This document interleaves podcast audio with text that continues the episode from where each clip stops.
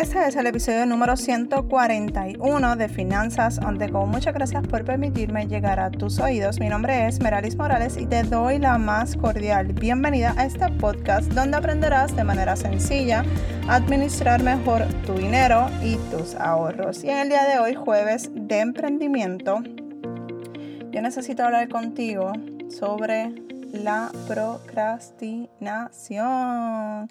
Yes, eh, es un tema que a mí me afecta, con el que lucho diariamente. Eh, yo no sé si es que eso viene en el ADN del emprendedor, pero muchas veces estamos en la lucha continua sobre esta, esta práctica o mala práctica. La realidad es que eh, es importante que aprendamos a manejar lo que es la procrastinación. Pero antes de comenzar con el episodio, quiero invitarte a que te suscribas a el taller que es totalmente gratis de Creando tu presupuesto. Va a estar gratis por tiempo bien limitado, así que si todavía no sé hasta qué fecha, todo depende de la demanda del taller, eh, es que va a estar disponible el, el curso gratuito. Así que es bien importante que estés pendiente a, la suscripción porque este taller no va a ser gratis para toda la vida, así que es importante que te anotes. Hablemos de lo que es la procrastinación, una palabra súper temida o simplemente no debemos de tomarlo así, pero sin, sin embargo es una acción que está presente en nuestro día a día y más cuando somos emprendedores. Y no es porque cuando yo era empleada eso no pasaba, claro que me pasaba, me pasaba demasiadas veces. Sin embargo, cuando somos emprendedores o cuando nos convertimos a emprendedores, realmente nos damos con la situación que tenemos tanto tiempo libre o creemos que tenemos tanto tiempo libre como no le tenemos que decir al jefe, mira, sorry, eh, no pude terminar el proyecto que me dijiste. No, aquí simplemente no hay nadie que te este, esté cuestionando si entregaste o no entregaste el reporte, si hiciste o no hiciste la grabación, si hiciste o no hiciste el episodio, simplemente quedaste mal contigo misma o contigo mismo. Así que eh, esa es la diferencia realmente. Y aunque tú no lo creas, yo paso demasiados momentos durante el día luchando con la procrastinación. La realidad es que mientras estaba escribiendo este episodio, llevaba tres horas haciéndome unos análisis para los niveles de azúcar y en el episodio anterior hablé un poquito de eso. Eh, la cosa es que cuando yo estaba organizando lo que, y lo que quería hablar para este episodio, eh, yo no sé, o sea, yo no estoy, eh, ¿cómo se dice eso? diagnosticada con ADD, pero yo siento que tengo ADD porque yo me distraigo demasiado rápido. Y cuando veo mucha gente a mi alrededor, pues soy de observar los comportamientos, escuchar, no por ser presentada, como decimos aquí en Puerto Rico, sino que me gusta ver esos otros mundos que existen alrededor de mi mundo. Y eso me causa curiosidad. Eh, imaginar qué la persona está pasando, imaginar cuál es su estado de ánimo, imaginar tantas cosas y la realidad es que yo no sé si yo es que pues no sé. Pero, pero me gusta hacer eso. Y, la, y estuve 45 minutos bobeando realmente en la sala de espera.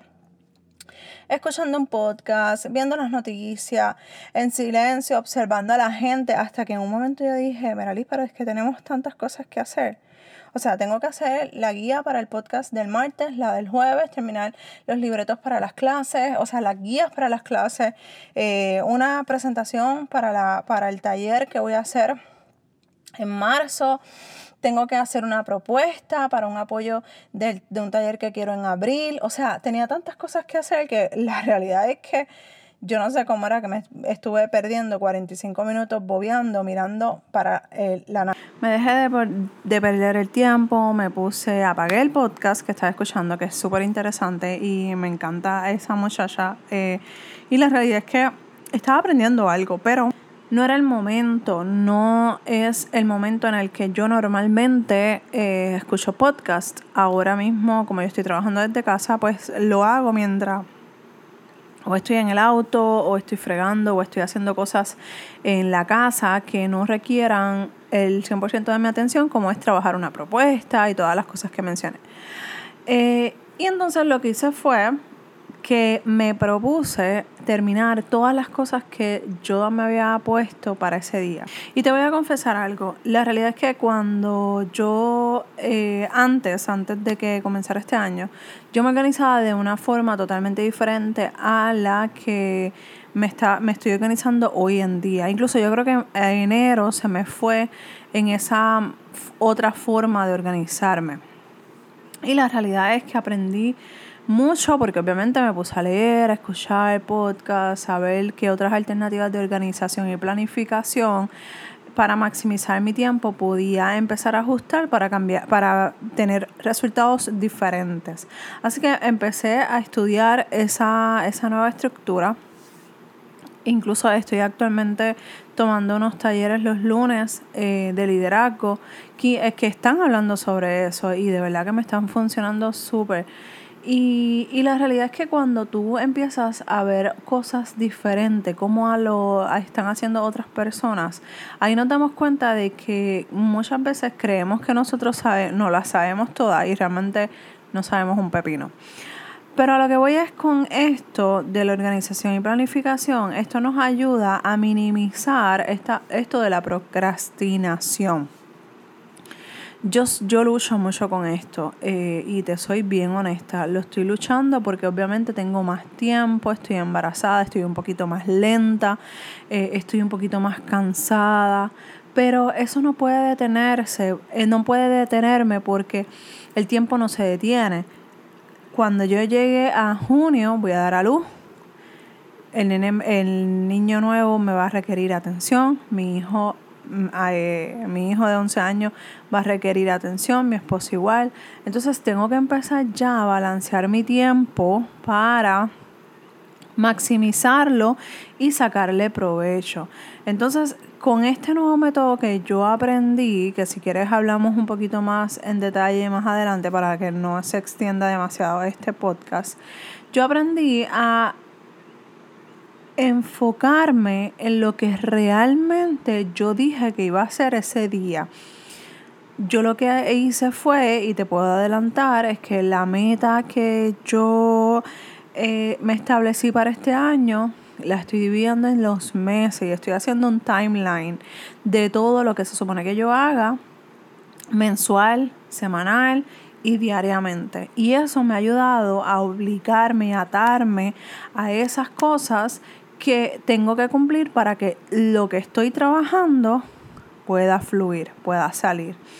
Y es normal eh, en estos días, hay tantas distracciones, hay, tantos, eh, hay tantas cosas que nos están distrayendo, incluso nuestro cuerpo, eh, nuestra mente, el síndrome del impostor, muchas veces nos ataca por esa área.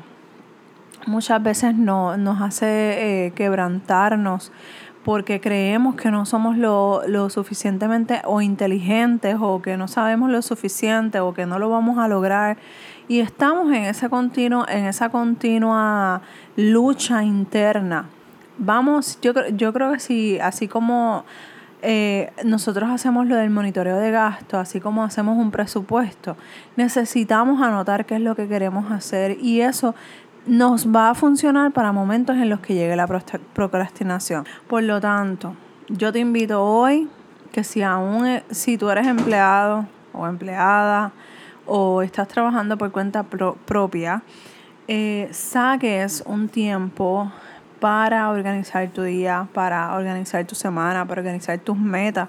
No importa que estamos a mitad casi de febrero.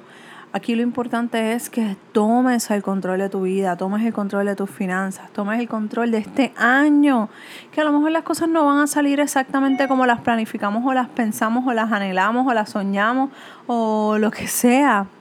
Pero por lo menos de 10 cosas que te propusiste para este año, de 3 cosas que te propusiste para hacer este año, al menos cumplas con una, al menos logres, cuando mires, cuando se termine el 2020, que tú digas, ok, lo hice, lo logré.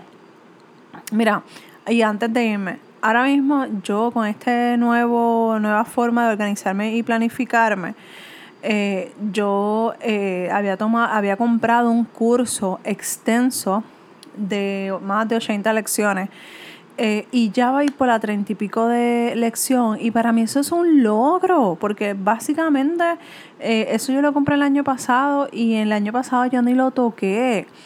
Y la realidad es que yo veo la diferencia porque entonces me pone la mente más ágil para ver otras cosas, para ver, para aprender.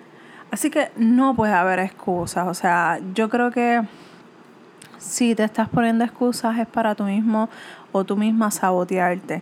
Y en este día quiero dejarte en, eh, la bolita en tu cancha, como decimos aquí en Puerto Rico, para que tomes el control de tu vida, para que tomes el control de tus finanzas, de tu futuro. no dejes nada a la suerte. La suerte va a llegar, lo que llegó, eso es lo que, lo que te trajo el barco. Pero no, queremos éxito, ¿verdad? Si queremos éxito, hay que trabajarlo, hay que sudar la gota gorda, hay que buscar lo que nos corresponde y luchar por eso, por eso y arrancarle la mano a quien lo tenga, que es el destino, que es nuestros sueños, que son nuestras metas. Muchas gracias por escucharme en Jueves de Emprendimiento. Te recuerdo, hay un taller, una clase completamente gratis de creando tu presupuesto. Te voy a dejar la información en las notas del programa, en las notas del video, para que puedas suscribirte y obtengas esta información que es totalmente gratis. Te va a servir de guía para que empieces a dar esos primeros pasos y puedas mejorar tu calidad de vida financiera. Recuerda que me puedes escribir a dudas.meralismorales.com. Y si tienes alguna sugerencia para un futuro de cualquier tema, ya sea de finanzas, emprendimiento y en lo que yo te pueda ayudar, estamos a la orden. Y comparte este episodio si te gustó.